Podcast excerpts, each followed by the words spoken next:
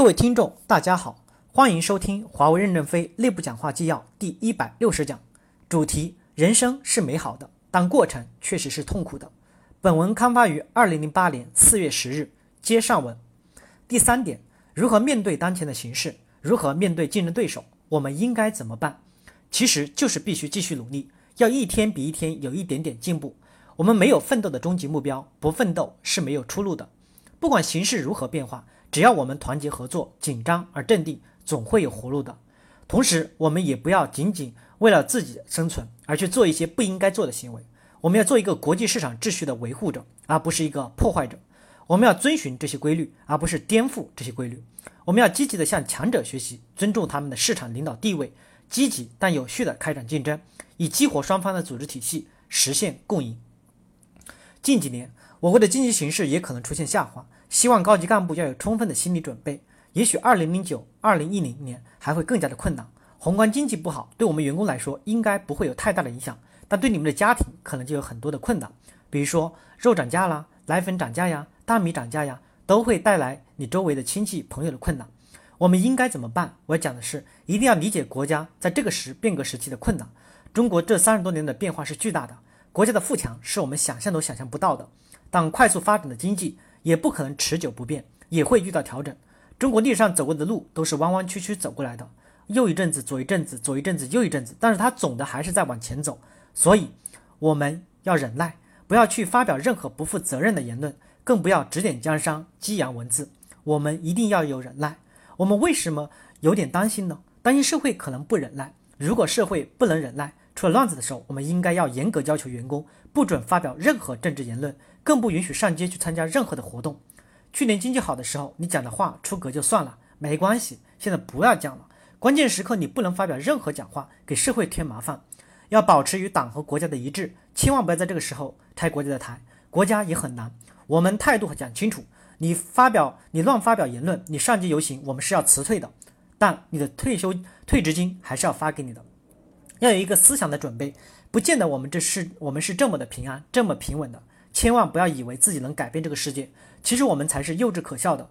不要有太多的幻想，努力做好你们的分内工作，就是对这个国家最大的忠诚。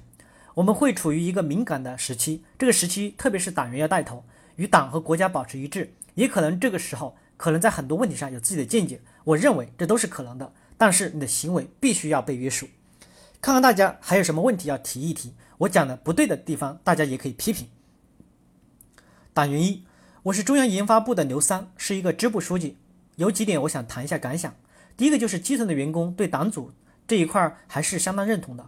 以我们支部为例，去年就有二十多个人递交了入党申请书，我觉得还是很欣慰的。就是我们的员工对党的兴致是很高的。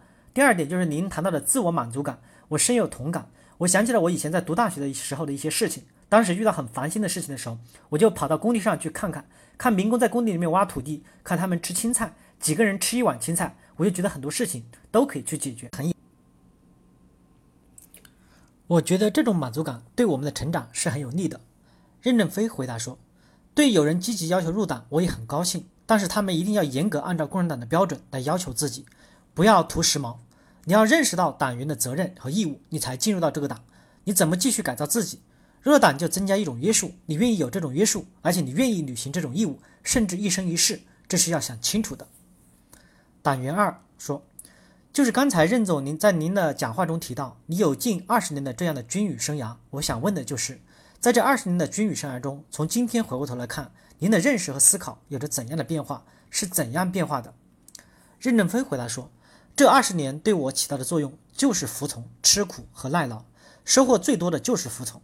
军人最后的结果就是服从，叫你怎么干就怎么干，错的也得干。”我们现在的青年中啊，自由度是很大的。我们那个时候是不考虑有自由的，我们怎么敢乱说话？老老实实搞点技术，一句话都不过问的。看到你们今天活蹦乱跳的，我们好羡慕。我真想倒过来和你们换换年龄。